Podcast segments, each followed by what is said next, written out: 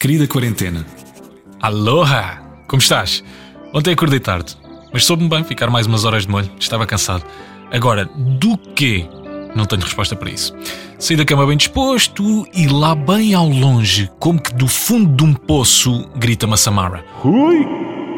Mas com aquele tom com que as mães chamam os filhos pelo primeiro e segundo nome, sabes? Tipo tropa. Fui à cozinha e ainda com um olho meio aberto e outro fechado, estava ela com um pacote de leite na mão. Tinha deixado o pacote com duas gotas de leite no frigorífico. Mas é aquela cena automática.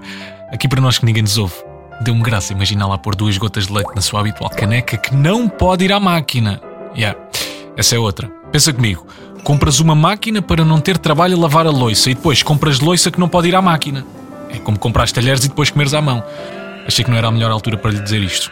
Afinal de contas, a situação do leite ainda estava fresca, apesar dela estar bem escaldada. Tenho feito uma cena fixe, uns quizzes e jogo com família e amigos. Sabias que a dinastia filipina durou 60 anos? Olha, nem eu. Um amigo meu respondeu: Nem sabia que as Filipinas tinham tido reis. Shhh, vamos guardar isso para nós. Até amanhã. Um beijinho do teu amigo Simões.